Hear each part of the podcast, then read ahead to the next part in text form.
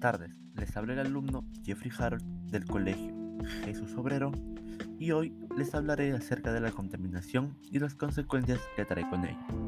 Empecemos. Al hablar sobre la contaminación tenemos un conocimiento breve que trata sobre actividades que dañan el entorno en el que vivimos, pero muy pocos saben las consecuencias graves que esta causa, como por ejemplo que tienta contra la vida de las personas, no nos deja desarrollarnos como debe ser.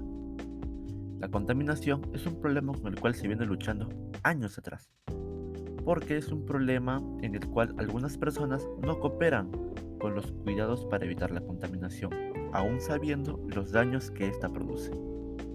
Es más, en un distrito del Perú, que es Ventanilla, se encuentran unas industrias que fundan metales, y en un examen que se le hicieron a los habitantes de esa zona, se les encontró una gran concentración de plomo y cadmio en su sangre.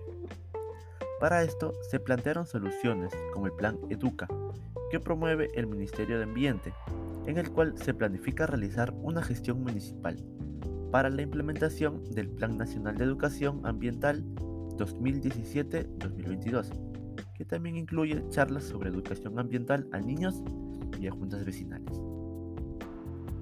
Bueno, esto fue todo por esta tarde. Espero haberles nutrido algo y compartiéndoles mi conocimiento.